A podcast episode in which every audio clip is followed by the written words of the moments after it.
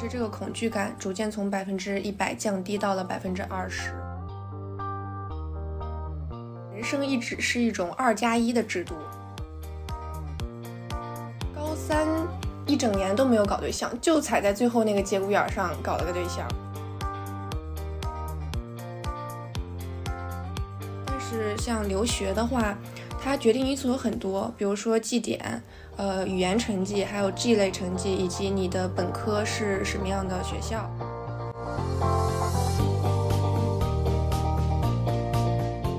不应该再浪费这个教育资源了。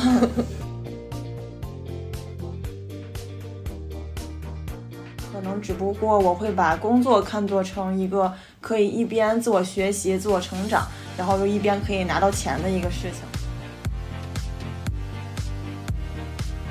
其实可能是互联网上的舆论把这个焦虑放大了。其实我不想过这种能看到头的生活。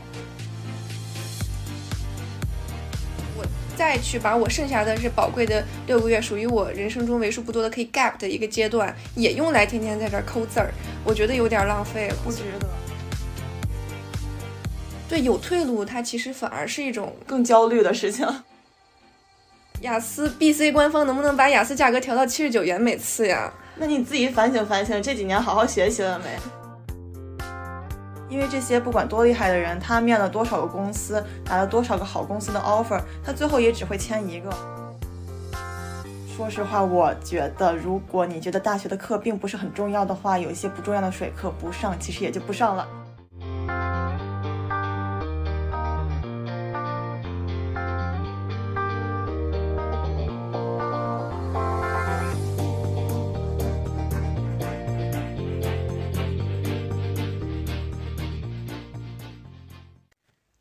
大家好，欢迎大家收听我们的节目《蓬松计划》，我是夏夏，我是哥哥。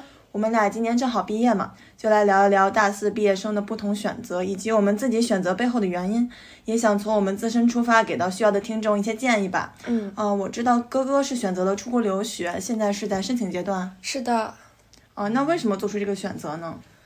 嗯，我会选择出国留学，主要有几个原因吧。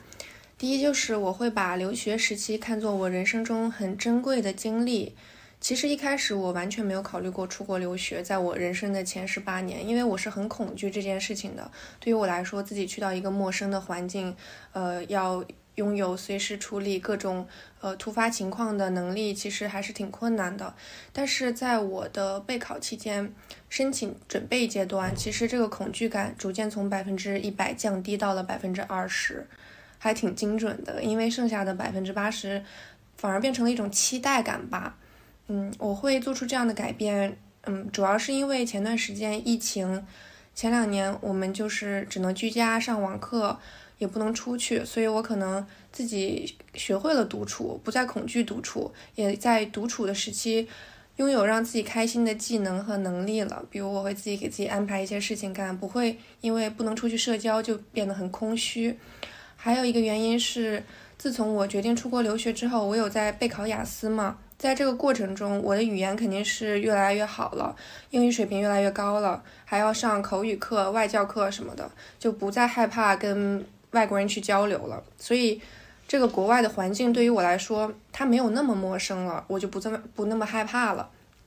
总体来说，就是我更愿意、更期待从自己的小盒子里面走到外面的世界去看一看。呃，还有一个原因就是，我感觉大部分决定留学或者考研的同学，有没有一种可能是在逃避职业选择？呃，人生规划还没有想清楚，不知道自己未来的职业规划是什么。所以，我觉得大部分选择留学和考研的同学，现在这部分是不是应该还没有想好呢？哦，那你现在也是属于这种有点逃避就业的这种原因吗？嗯，会有一点。那你为什么？在留学和考研之中选择了留学呢？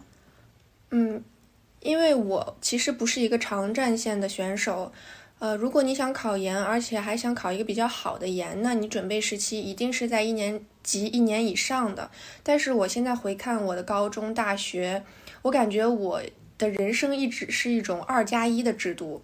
就是玩两年学一年的这种，不是说在学习的时候，呃，去想玩的事儿，或者在玩的时候还有学习的负担，就是前两年就是纯玩，最后一年就是狂学的这种。那挺厉害的，就是纯玩的时候能玩的很尽兴，学的时候也能放下玩的心思，然后去认真的学，我还挺佩服你的。对，其实这个挺重要的，因为如果你一边就是想着要学习的事儿，一边在那儿偷偷玩的话，你自己会很焦虑。但是如果你心里完全不想学习的事儿，你玩的才会真的很开心。对，要不然学也学不好，玩也玩不好。对，所以高三的时候，我其实准备时间已经大概超过一年了，准备高考的时间。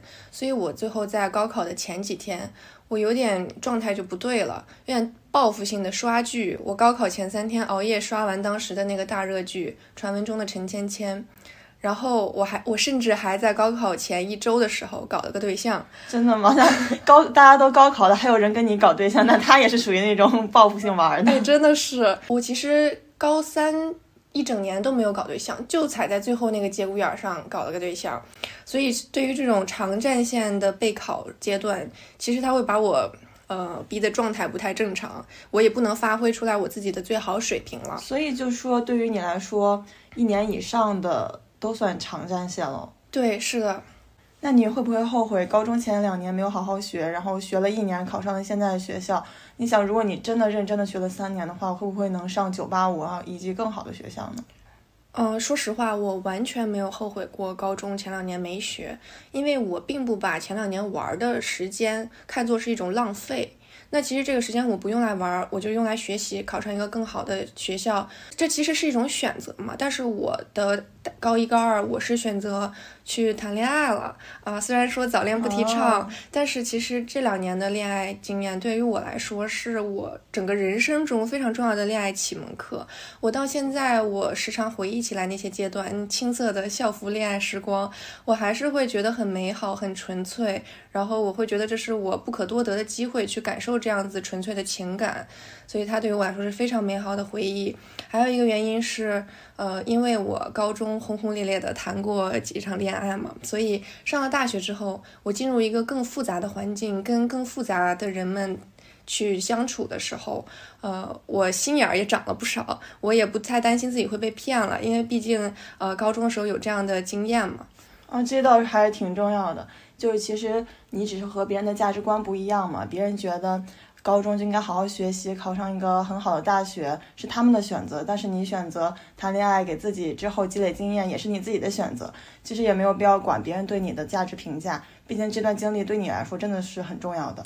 对，而且我没有说就是谈恋爱谈谈的忘乎所以了，最后连个大学都没考上，其实也什么事儿都没有耽误，只不过我自己选择，我对于高考的这个预期可能就不是九八五了，因为我知道我前两年没学，如果我再能上九八五，那其实也不太公平嘛。对，人家都学了三年呢。对，但是我会很后悔大学前两年没学，呃，真的很后悔，是因为像高。高考就是你只需要高考成绩就决定你去哪个大学，但是像留学的话，它决定因素有很多，比如说绩点、呃语言成绩，还有 G 类成绩，以及你的本科是什么样的学校。嗯，就是其实呃，因为我前两年没有学，所以我的绩点不是很高。这样的话。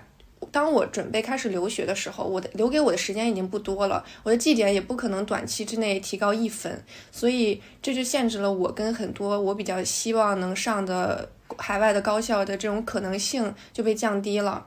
嗯，而且就会在你的一些语言的考试上会更有一些压力吧，因为这方面不太好提升。对，而且甚至有的是你语言成绩考得再高，这个东西也是不能被忽略的。所以我感觉我前两年的那种玩儿。现在其实会对我产生一些影响，因为它限制了我的可能性。其实我不太喜欢这样的感觉，早知道前两年就也稍微学一学了。有可能就是因为别人老说说什么上了大学就轻松了，但其实也不是，都还是要对自己的未来负责的。对，千万不要到这种做决定的时候，再因为之前没有好好学而限制你可能可以做出的一些选择吧。呃，我选择出国留学，其实还有一个原因就是我有点想要逃避工作。我这个暑假自己去找了实习，在某招聘软件上投了很多简历，最后进了一家小的家具公司实习。然后我会发现，我每天可能比如说我做数据的时候，我会很担心数据出错，然后影响我 leader 的一些决策，然后可能影响整个 team 的进度这样。然后我还会担心和同事们的关系，就是我会担心很多事情。不像我学习的话，我只需要努力学习，对自己的学习产出的这个结果负责就可以了。确实，学习真的是人生中很纯粹的一个事情。对我感觉，对于别人来说，实习是为了试错，是为了找准自己感兴趣的行业和方向这些。但是我实习最后得出来的结论还是，我自己还是适合学习。嗯，就是适合读书，是吧？对，读书真的是可以一门心思扎到书本里面，只顾学习就好了，真的不用想什么别的事情。对。那你既然这么想，那其实你大一、大二也没有耽误学习，你大一、大二学习成绩也一直很好。那你为什么现在会选择就业，不选择读研去到一个更好的学校呢？其实这个选择确实可能和现在周围的同龄人的选择会有一些区别。嗯，但是我确实也是有自己几个原因的。第一是因为我觉得自己实在是不适合读书，虽然是学习成绩还行，但是我感觉我是。没有从上课之中获取到什么呃知识的，我可能属于那种应试型选手，就是在考试之前突击呃整理笔记，然后用一周时间把一个学期的知识都给学完，然后呃使劲背，因为是商科嘛，可能会背诵的东西会多一点，然后主要就是凭一个记忆，可能考完了之后过两天就全忘干净了。对，但是其实我每次期末考试都是夏夏帮我临阵。临阵磨枪，对我每次都是，他是准备一周嘛，我是大概前三天的时候直接冲到他的宿舍，直接白嫖他的一份复习提纲、学习笔记，对，替我省了很多步骤，然后我最后还真过了，真的，我觉得百分之八十都应该归功于他。所以就感觉其实这个考试也就更多是记忆类的东西，所以也是说我为啥觉得没有学到什么吧。而且我觉得我学习时候是坐不住的，我很难就是一个人坐在书桌前，然后一直。看着书坐七八个小时，我觉得我自己会很焦躁。谁也不能坐在那儿坐七八个小时吧？确实，但是我就是感觉我自己不应该再浪费这个教育资源了。第二个原因是因为我觉得我现在读的这个专业读研确实也不是很有必要嘛，因为我现在学的是 marketing 市场营销嘛。对比起医学啊、化学、生物这种需要进研究室，然后呃适合读博士、做学术的这样的专业来说。我这个专业应该是积累工作经验来的，可能会更有用，然后更实在一些。因为读读完市场营销这个专业，你去市场里，你还是不知道怎么营销，你还是得先去呃职场里面去锻炼锻炼。我觉得是这样。在这里，我想补充一点，就是我和夏夏是前两年我们都是商科大类的一个专业，后来我们细分专业了之后，他选了 marketing，然后我是选了。另一个适合出国留学的专业，就从那个时候我就想好了，所以我们现在其实不是一个专业的。对，要不然显得你出国留学，我说完这个显得你出国留学这个选择很傻一样。对，我就是在这儿找补呢。然后还有一个原因，我选择就业，可能也是因为我想早一点负起责任吧，包括家里的责任和社会的责任，主要是确实是想变得成熟一点，想变成大人了。虽然我爸妈可能也不指着我给家里赚什么钱。但我还是想作为家庭的一份子，能够更早的担负起家庭的责任吧，然后同时也能在企业中为社会创造一些价值。可能这么说显得我很不会不会，但是确实我是确实是想创造一些价值的。然后除了我自己，也为大家贡献一些力所能及的一些力量嘛。因为我之前看过，就是其实为。同一个群体创造一些价值，是一个人获得成就感最强烈的方式。对对，我就是觉得在这方面能获得一些成就感。所以你这个原因，我觉得非常重要。其实对于我来说，就是会显得我很幼稚哎。我因为我只想一辈子拿着生活费，只需要努力读书就好。我的梦想就是读完硕士读博士，读完博士读博士后，只要能不迈进职场，就永远不要迈进职场，永远在校园里一个非常单纯的环境。我可能是比较适合这种感觉，那你也挺好的呀，那你以后就是高知人士了，也很纯粹的生活，啊，其实我也是很愿意学习的，但可能只不过我会把工作看作成一个可以一边自我学习、自我成长，然后又一边可以拿到钱的一个事情，因为我大学期间去了比较多的实习嘛，我就发现，在职场中，只要摆正了自己对工作的态度，不把自己只当做一个打工人，当做一个给老板赚钱的机器的话。其实，在工作中是可以不断学习到很多的，不管是从同事、上级身上，还是说工作本身，其实都能学到很多知识。把它当做一个学习的机会的话，其实你是边学习边赚钱的，我觉得还是蛮爽的。对，我听人说，其实你作为一个打工人进入不管哪一个企业，你的最基本的目的其实都不应该是赚那点工资，或者是什么跟同事搞好关系。其实最重要的一个点是，你要去偷师，你要去学比你有经验的人是怎么做的。对啊，而且还可以拿钱，还是挺酷的。而且我觉得确实是在任何时候都是在学习的，只不过是不同的场景里罢了。你在学校学习，我在职场中学习，只不过是学习不同的知识、不同的类型，但最终都是为了把自己变得更好嘛。对。哦，那我现在就特别理解你为什么会选择就业了。之前你跟我说学校保研，你不是差一名就能保上吗？那我很好奇，你对这个差一名不会觉得很遗憾吗？其实说实话不会了，因为一开始我就决定了，然后也和我爸妈商量好了，就是选择就业。虽然现在大家都说找工作很卷，不考个研就没有工作可做，所以很多人都会选择去考研嘛。但我觉得，其实可能是互联网上的舆论把这个焦虑放大了。因为据我所知，很多企业，包括很多大厂，其实都是不卡学历的，就是在校招这方面啊。只要你的实习经历足够精彩，面试的时候能够展现出比较强的能力，企业都是看在眼里的。只要好好准备，然后符合面试官的期待，让面试官知道你的能力是很 OK 的话，并不会因为学历是本科就怎么样。所以我并没有很焦虑学历这个事情。而且保研这个事情不是得先提交这个保研申请书才有可能获得保研名额嘛？我本来就想着不填了，好好实习。然后，哦，我可能之前有和学院的一个老师提过，说我不想保研这个事情。嗯。然后有一天我实习的时候，我班主任一个语音电话就给我打进来了，给我骂了一通，就说啊，你这个实习。呃，有有那么重要吗？你这个成绩为什么不试一下保研？人家都能学，就你不能学呀？然后给我骂一通，说让我不管是在实习还是在家，都赶紧回学校把这个表填了。因为当时给我打这个电话的时候，已经是保研申请表提交截止的那天了。我就想说。哎，填一个也行吧，都说到这个份儿上了，要是能拿到一个 名额，能申请一个九八五外校保研的话，也还是挺不错的。你好勉强呀，真的是。但其实就是保外校这种概率是挺低的，因为我知道我的排名属于那种保研边缘人嘛，要是保上，大概率也只能保本校。但因为我班主任都这么说了嘛，我就还是请假回学校填表了。当时那个截止时间是下午四点，我是三点五十六交的。我还是在那个教务办公室填的，填的时候还一直问那个教务老师，这个不会，那个也不会，给他烦的不行都。然后最后还是交了表嘛。但因为说实话，保本校的话，对于我来说，真的没有就业来的有价值。所以当时这个保研名额出来的时候，我说实话还是松了一口气。我跟我爸讲这个事儿的时候，他也说，哎呀，还好没保上。就是呃顺了我们之前的心意了嘛，嗯，所以我真的也不是很遗憾保研这个事情，甚至还有一点点的庆幸，就最后还是去准备秋招了。那你会觉得秋招压力很大吗？嗯，其实还好，我觉得不大，因为我属于那种随心所欲的类型，就是我只要自己做好准备，做好面试前可能会问到的一些问题的一些回答，然后梳理好自己的实习经历。嗯，在面试时候好好发挥，其他的其实不归我管了。给不给我进下一次面试，给不给我 offer，其实都不是我能决定的事情。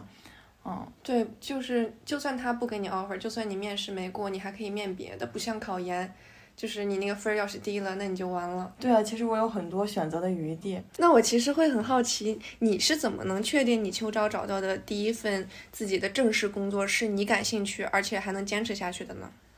其实这个说实话确定不了，我只能根据我之前的实习经历以及我目前的能力，然后来进行一个投递嘛。但是，呃，我匹不匹配肯定还是企业那边说了算。呃，秋招进了一个公司，那肯定是我当下能够选择最好的一个选择嘛。然后，咱们都是年轻人，做了选择之后，如果在这个公司干的不满意的话，再跳槽呗。我是觉得无所谓，我是不把这些看作一个很重的一个负担吧。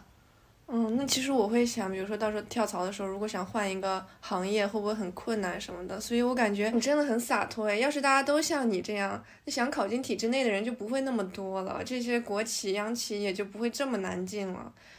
哎，所以你会考虑选铁饭碗吗？毕竟我听人说，如果失去应届生的身份之后，就很难进国企央企了。其实我并不是很愿意考虑这个铁饭碗，啊，因为我会比较喜欢互联网这个行业嘛，虽然它很大，但是我可能会比较喜欢这样的一个工作节奏和一个状态。嗯，说实话，我不是很在意像国企央企这种事业编的编制的问题，因为如果我进了国企央企，我肯定会觉得。呃，很不容易进来，肯定就不愿意走了嘛。对。那这样的话，我可能就会干这一个工作，从二十岁我可能干到五十岁，就感觉之后的一个生活就已经看到头了。其实我不想过这种能看到头的生活。他们不是都说互联网企业会在三十五岁是一个裁员的一个浪潮吗？说三十五岁的互联网人就失业了。但我觉得正好啊，那我失业了之后，我就可以去做更自由的事情了，我可以去自己创业。甚至我去摆摊、开些网店，都是做一些自己喜欢的事情，那会更好，会更自由。我会，我会挺喜欢那种，甚至是别人说那种漂泊不定的生活。我觉得对于我来说，都是一种向往的一个生活状态。天呐，真的很自由。但是从你拥有应届生身份那一年开始，你就进入国企、央企的话，比如说你待个十年、二十年，你想走了，你实在是不喜喜欢这里的节奏和生活和工作。但你已经都待了那么久了。对你就会想，那我已经待这么久了，如果我现在走了，我退休之后的那些福利就没有了，那好可惜啊！就是会考虑沉没成本。那其实你进这个国企央企之后，你就出去的可能性就很小了，这也属于限制自己的一种可能性吧。对我也是防止说被这个限制住。嗯，是的，但是没有说国企央企不好的意思啊。就是大家还是有每个人不同的选择嘛，只是这是我的选择而已。对，你可以有你自己的追求，只要你能做到逻辑自洽。求生欲好高啊，咱们俩。对，其实我就是这些原因了。那你当时不想选择就业，但是在考研和留学中选择了留学，是为什么呢？嗯，用我自己的理解来说，考研就是你要自己付出百分之二百的努力程度，还不一定能考得上，因为你只能选一个学校。但是留学。你可以去选择你的努力区间，从百分之二十到百分之一百。那你觉得你自己付出了多少努力呢？准确一点，大概在百分之七十左右。其实我备考雅思啊、GRE 这些前期、中期，我都付出了百分之九十的努力，学的每天都很脱脱发很严重。但是扣了百分之二十，是因为其实后来我选择放弃了，就是。我在考 GRE 没有考到一个很高的分数的时候，我选择放弃。我选择用最后的这六七个月的时间，用来干一些自己喜欢的事情，比如说现在在做播客，因为我觉得。呃，其实雅思还好了，雅思就是你付出呃百分之百努力，你基本上多考几次能看到一个成果的。但是像 GRE 这种考试，我每天都在那儿咬文嚼字，心态爆炸。这还要考数学吗？我记得 GRE。对，但数学其实很简单，就是那种求不等式的，就是它主要是那个英语的题，那些单词，比如说我前两天背了一个单词的中文释义，叫马的越障能力测试赛。这是一个单词吗？对，就是我以为是一个长句，一个很简单的单，很短的单词。就你说这种单词我背了，我出国之后我跟别人交流我也用不上呀，可能那个外国人都不知道这啥意思。对，所以我就觉得这个 GRE，说实话，我学它三个月五个月，考一差不多分，差不多就这样了。我。再去把我剩下的这宝贵的六个月，属于我人生中为数不多的可以 gap 的一个阶段，也用来天天在这儿抠字儿，我觉得有点浪费了，不值得。对，所以我选择放弃了。嗯，但是我基本上该考的已经都考出来了，只是不想考得更高了，所以放弃了。大家千万不要随便放弃。确实，确实，你得有个保底啊。还有一个原因就是留学的话，其实你做出这个选择，你的父母帮你分担了大部分。因为如果你选择百分之一百努力，你选择全力以赴，那你是可以把投资回报率拉满的。但是如果你就算只努力了百分之五十，你的目标院校没有那么好的话，你也是会有学上的。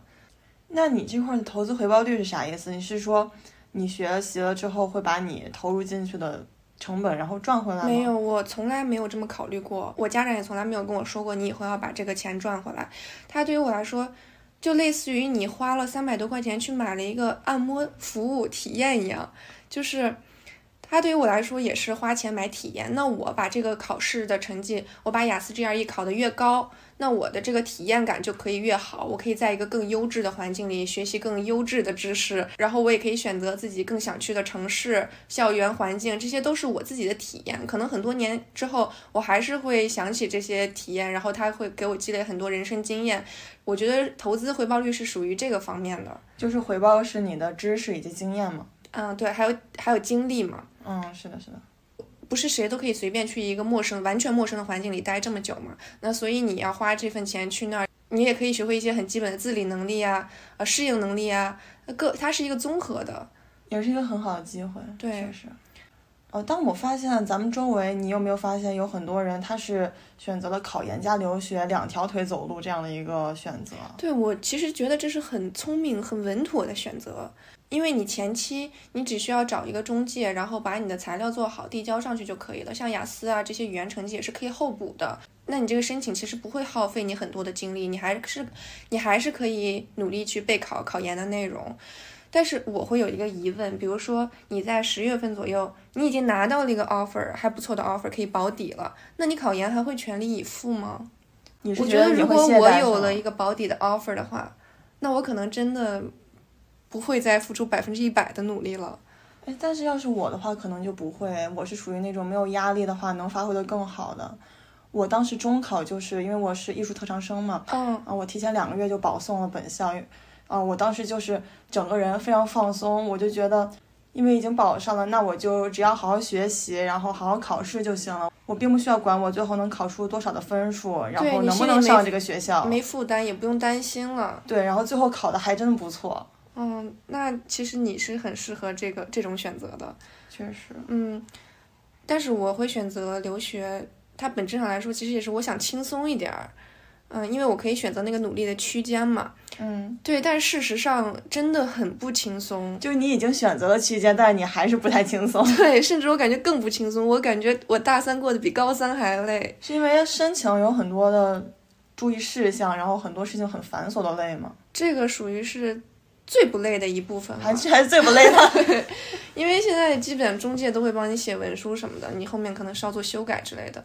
主要是我一开始目标定的比较高嘛，呃，我选择了好几个国家，所以我需要考好几种试，而且每一种考试你还有很多次机会。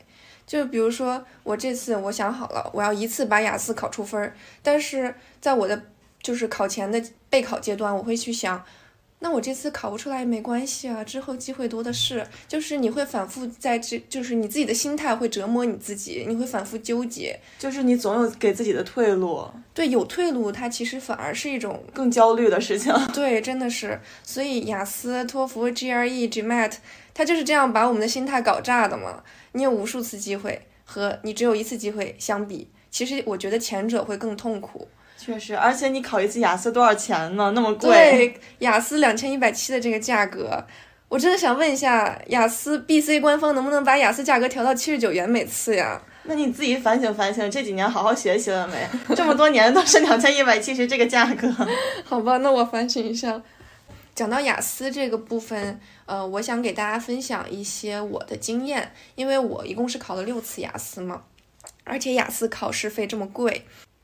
这些都是我自己在备考过程中遇到的一些瓶颈，以及我是怎么突破他们的。啊，首先，呃，我雅思最后考到了七分，听力是八分的成绩。听力要怎么学呢？我这里有两个小经验，一个就是王璐语料库刷两遍，第一遍一倍速，第二遍一点四倍速。只要把这个步骤做了，听力是不可能低于六点五分的。就算你别的什么。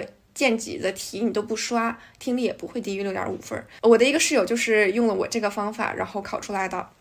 如果你对你的分数要求没有那么高的话，嗯，还有一点就是你不要单纯为了做题而做题，因为雅思的听力出题它是有套路的，你要去钻研这个套路。你题做多了，比如说你刷几本之后，你就通常能发现每个音频里边某个转折词后面就是答案句，你只要精准定位那个答案句，你就一定能选出来正确的答案。你目标如果是听懂全文的话，真的没有必要。而且，比如说你定位的这个答案句，你只听这一句的话，那你剩下的时间还可以用来审题呢。第二个就是口语，我是口语是从五点五分考到了六点五分。嗯，怎么练呢？我觉得胆子大是最重要的。这里给大家推荐一个 A P P，叫 Cambly，C A M B L Y。打钱打钱，这不能，你这突然开始打广告，这真的不是广告，就是因为雅思考官他通常对中国学生有一种刻板印象，就是你们只会死记硬背，你们这个只会应试教育，所以经常比如说那些说的很熟练的口语说的很熟练的同学，这个雅思考官就你是背的。所以你如果用这个 Camly A P P 的话，呃，那你可以在考前你在上面找一些呃外教，或者有的人他其实就是雅思的前考官，现在在做这份工作的，你可以找他们聊一聊，就算不聊考试的内容，那你也敢于跟外国人去直接对话了嘛？其实我觉得这是很重要的一点，你胆子大，你敢表达，敢说，你在考试的时候你也不会那么紧张，不紧张就能发挥的更好嘛。还有一点就是，我所有的五点五都是在北京考出来的，所有的六点五都是在石家庄考出来的，就是这有什么地理优势吗？我也一直在疑惑这个问题啊，不不同考点之间它真的存在这种压分的差异吗？但是有的人又说说雅思它就是视频通话嘛，它是随机的，但是通过我这个六次亲身试验，我还是觉得是有区别的。我一旦在石家庄考，那个出的分儿就是我本身应得的分儿。我在北京从来都没有高于过五点五分儿，哎，真的不知道为什么。有一次，就是，又一开始我会想是不是自己发挥有差异，但是后来我发现不是的。今年四月一号我在北京考了一次，口语发挥的非常好，考了五点五分。过了五天，四月六号我在石家庄考了一次，口语发挥的没有那次在北京发挥的好，然后得了六点五分。然后后来我就去复议了在北京考的那次，然后果然五点五变成了六点五。但是你说对于大部分现在的同学来说，我们还有那个时间去花钱复议吗？复议因为要等一段时间嘛。所以像这种情况，我建议最稳妥的选择是直接去石家庄考。呃，对于北京同学来说，当然你可以在网上查一下，还有几个城市的考点也是不太压分的。然后最后我想说一下这个复议的问题，比如你发生了我刚才那种情况，就是你觉得你发挥很好，但是出分是五点五的话，那你这个时候也可以使用 Cambly A P P。第二次了啊！你在上面预约一个雅思前考官，你把你上次考试的对话全部跟他复盘一遍，你给他展示一遍，他会给你打一个分数，比如他给你打的分数是七分或者六点五，那你就赶紧去复议吧。就是它可以帮你缓解你到底要不要复议的一个纠结，可以帮你缓解掉，因为人家是专业的嘛，人家可以帮你判断一下。然后第三个问题就是我选纸笔考还是机考？嗯，其实我就第一次考过纸笔考，后来都是机考，因为我是一个没有什么耐心的人，如果能三天出成绩，我真的等不了，好像是十天吧，纸笔考出成绩。但是我觉得对于所有爱纠结的人来说，因为你纸笔考，你听力听完之后，你有十分钟填答题卡的时间。其实我们填完那个答题卡也就两分钟就填完了，剩下八分钟你可以，你可以去纠结，你可以尽情的去纠结。如果你真的很纠结的话，那这个时间你要好好考虑一下。第四个，我想提醒一下大家，因为雅思考一次太贵了，所以。大家一定不要犯我这种错误。我雅思一共有两次重大的失误出现在考试过程中，就对于我来说的感觉就是两千一百七被大风刮走了。第一个重大失误是我在石家庄备考的时候，大家也不要盲目的去选择石家庄这个考场，因为石家庄只有一个考场，然后它的那个设备什么的跟北京其实比起来是要稍微落后一点点的。就是我去那儿之后，设备故障了，然后那个。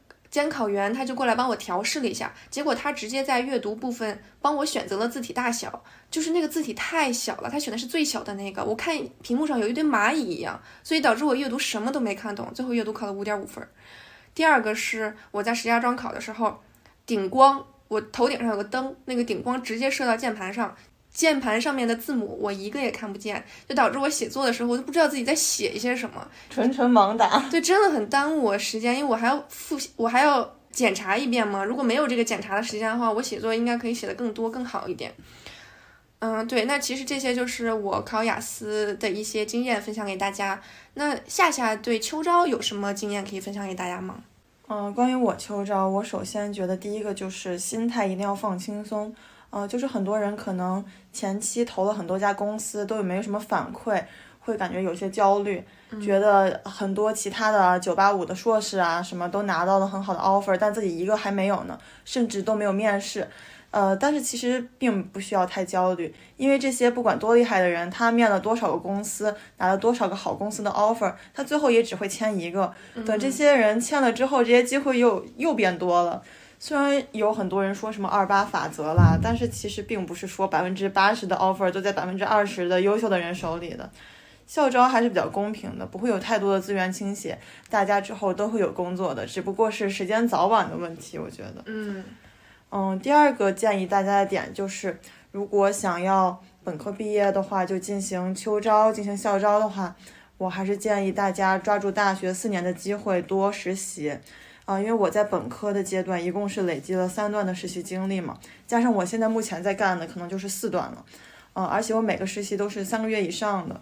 实习对我来说，第一个是一个尝试试错的过程，包括这个行业你喜不喜欢，岗位你喜不喜欢。嗯，可以对未来正式求职做好更全面的准备。第二个就是实习，确实是丰富简历、给简历加分很重要的部分。尤其是对于我这种可能本科院校并不是很出色的人来说，实习经历在企业简历筛选的过程中会占到更大的比重。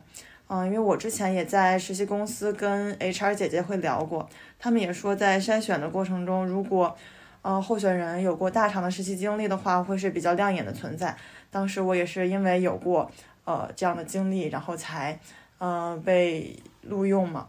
然后在正式的秋招的面试中的话，有过大厂的实习经历，然后做的也是比较，嗯，核心的业务线、核心的岗位的话，也会比较容易进到面试。对，这个我也亲身经历过。我在去年寒假找实习的时候还找不到呢，但是后来我在北京某四 A 广告公司实习了一周。我我后来离职了，是因为我对汽车这个。我们组做汽车的不是很感兴趣，但是就短短的一周经历，后来我这个暑假再去找实习的时候，就非常容易了。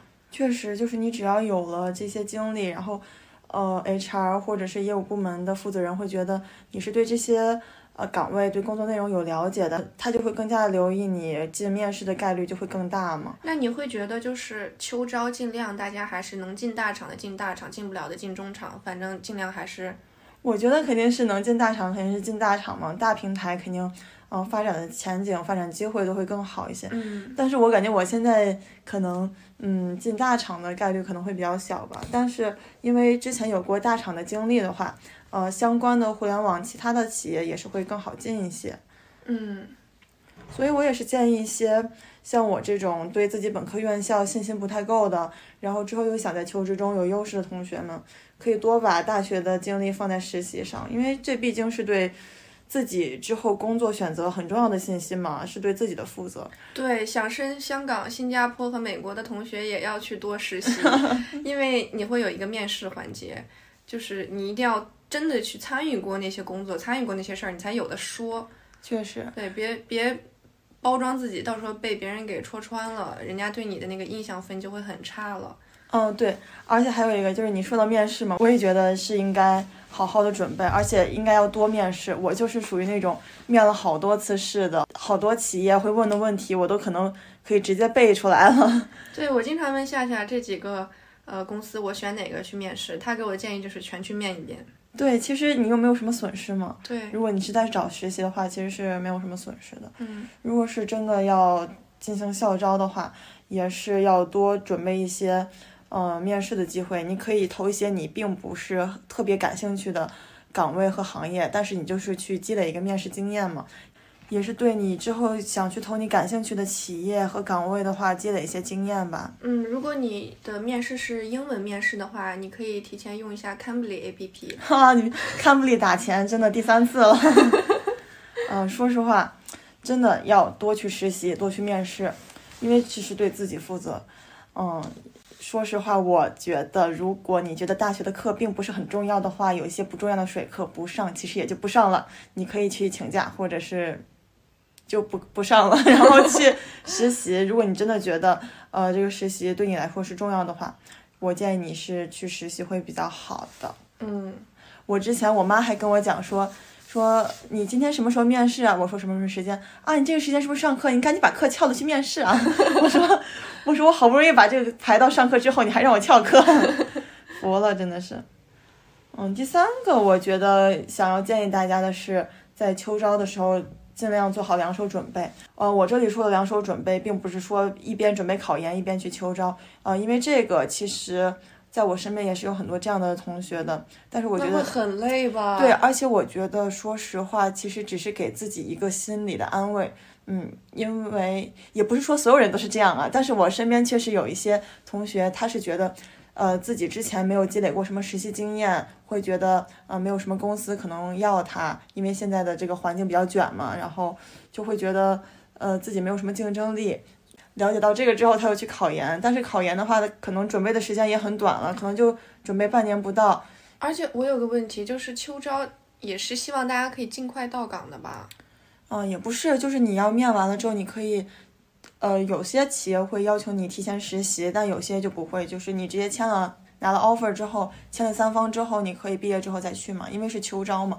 他不会是说，那他会不会更倾向于这种能提前过来适应一段的同学呢？嗯，有些企业会这样的，但是每个企业政策不一样嘛。嗯，所以如果这两个两手准备的话，其实还是挺费力的。是的，而且如果你想去的，他正好是让你提前实习，然后你要考研的话，我觉得没有人能边实习边考研的，很累。嗯，尤其是我身边的大家同学，可能更多的是处于一种。我可能秋招，呃，没有什么好工作可以选择，然后我就去考研。但其实考研，说实话也不一定能考到一个特别好的一个学校吧，因为你才刚刚开始准备啊。真的不建议同时就是做两件这么重要的事情。对，对他真的会把你搞得很累。我之前在实习的时候，同时在学 GRE，我每天午休的时间看一节课，早上上班看半节，呃，下午下班看半节，然后最后我躺在家里的时候还要背单词，然后大概持续了一周之后我就发烧了。对，真的身体会吃不消，而且你真的你回家一天，你想想你这一天都干了什么呢？你工作产出了什么样的结果？然后你又学到了什么？可能哪边都没有做的特别好。是的，所以我我说的我的两手准备是说。呃，边做一个可以转正的实习，然后边去参加秋招，这个可能会对大家而言可能也会觉得有点压力，但其实还好，因为这个转正实习的话会给你一个心态上的一个平稳。对，这个转正实习把你的那些焦虑给抵消掉了。对，像吃了一个镇静剂一样，所以还是挺好的。然后秋招这边的话，你就跟你 leader 提前说好，说你每周可能会请个一天的假，然后你可以把秋招的面试尽量都安排在这一天内。这样的话，其实也不会太影响 leader 对你的呃实习的考核评价，同时你又可以去进行一些秋招的面试，其实是一个可以给自己很多选择的一个方式。嗯，然后最后一点，我想给大家的建议就是，不管是秋招、春招。一定要准备好自己的简历，一定要多去修改，因为简历才是你求职的敲门砖嘛。如果你简历都做不好的话，你就算有很多的能力，你的实力很强，然后能做得很好的话，大家也都不知道，因为简历就给你筛掉了，那你之后都没有机会来展示。那简历是越丰富越好吗？我觉得不是的，因为说实话，并不是所有人的简历企业都能看到。而且就算看到了的话，企业平均分配给每一份简历的时间可能也就三十秒。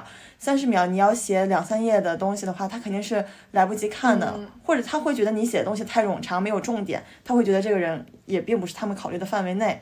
我之前看了一个段子，说 HR 会随机从三十份简历里面抽出五张扔掉垃圾桶里边，说不招运气不好的人。对，哎，但这个就是段子啊。我是觉得简历一定要控制在一页的 PDF 以内，这样的话，不管是电子的还是纸质的，它整个的格式都是很清晰的。简历也可以更突出重点，然后也可以更让 HR 知道你自己的核心竞争力在哪里，你之前有过什么样的经历，啊，只要突出重点就好了，并不需要说你把你。呃，所有得过的奖项，然后所有的经历都拿上来说，然后甚至你还把你幼儿园的折纸大赛拿拿拿上来说，有什么用呢？根本就没有意义。但是现在会有很多机构，它可以付费帮你做简历，你觉得这种有必要吗？嗯，我觉得我自己来说，并不是觉得特别有必要。但是如果对自己改简历并不是很有信心的同学的话，可以去尝试一下，因为我并没有尝试过这个，我不知道他们到底是。呃，真的可以给你很好的帮助，还是说只是骗你钱呢？嗯，那大家一定要好好甄别一下。确实。那如果不找这些机构的话，你对大家改简历有什么建议吗？哦，那感觉这个要说的话能说好多了，然后包括简历的一些建议，以及实习过程中的一些建议，以及面试中的一些建议的话，如果大家感兴趣的话，我可以单出一期，感觉可以讲很久。好，如果大家对这个感兴趣的话，也欢迎在评论区给夏夏留言。好的，那我们的经验分享就这些了。今天这期节目主要是讲了毕业后我们不同的选择嘛。大家之所以点进来收听，可能也是因为会觉得这是一个很重要的人生转折点，不能出现任何差错。但是我想说的是，其实你也不需要那么纠结和焦虑，因为选错了不会被判死刑。毕竟大学毕业，我们的人生才刚刚开始，我们有很多次机会，不管你选了哪条路，以后也还会面临很多类似的重大选择，比如是否要跳槽、辞职、创业啊这些。你现在把大四毕业的这个选择看作你接下来两年想体验什么的选择。不要看成人生道路的关键转折点。对，因为他们好多人都说啊，高一是打基础，高二是进阶，高三是冲刺，每一年都是关键选择。然后大一、大二、大三、大四，每一年又是关键选择。其实人生的关键选择有太多了，其实并不需要把它看得太重。你人生的前十几年为了高考这个目标，然后现在为了呃大四之后的选择这个目标，但是此时此刻，现在当下就是你的人生啊。所以我会放弃 GRE，所以许红豆辞了职去大理旅居。所以你们想想，你高考报志愿的时候一定也很纠结、很紧张吧？那你现在回想一下，那个选择影响了你的人生吗？如果你当时觉得你选错了，那你后来的这几年一直活在痛苦里了吗？所以其实不论到什么时候、什么境地，只要你有勇气，我们都会走上康庄大道。好了，那今天这期节目到这里就结束了。如果大家有什么疑问的话，欢迎在评论区给我们留言，也欢迎大家加入我们的听友群，和我们一起聊天吧。我会在群里分享给大家九块九一节 Cambly 外教课的购买方式。再次声明，不论是 Cambly APP 还是九块九，都不是广告哦。毕竟雅思太烧钱了。我也希望可以对大家备考有一些小小的帮助。如果你有关于秋招简历方面的困惑，就来群里和夏夏讨论吧。我们下期再见。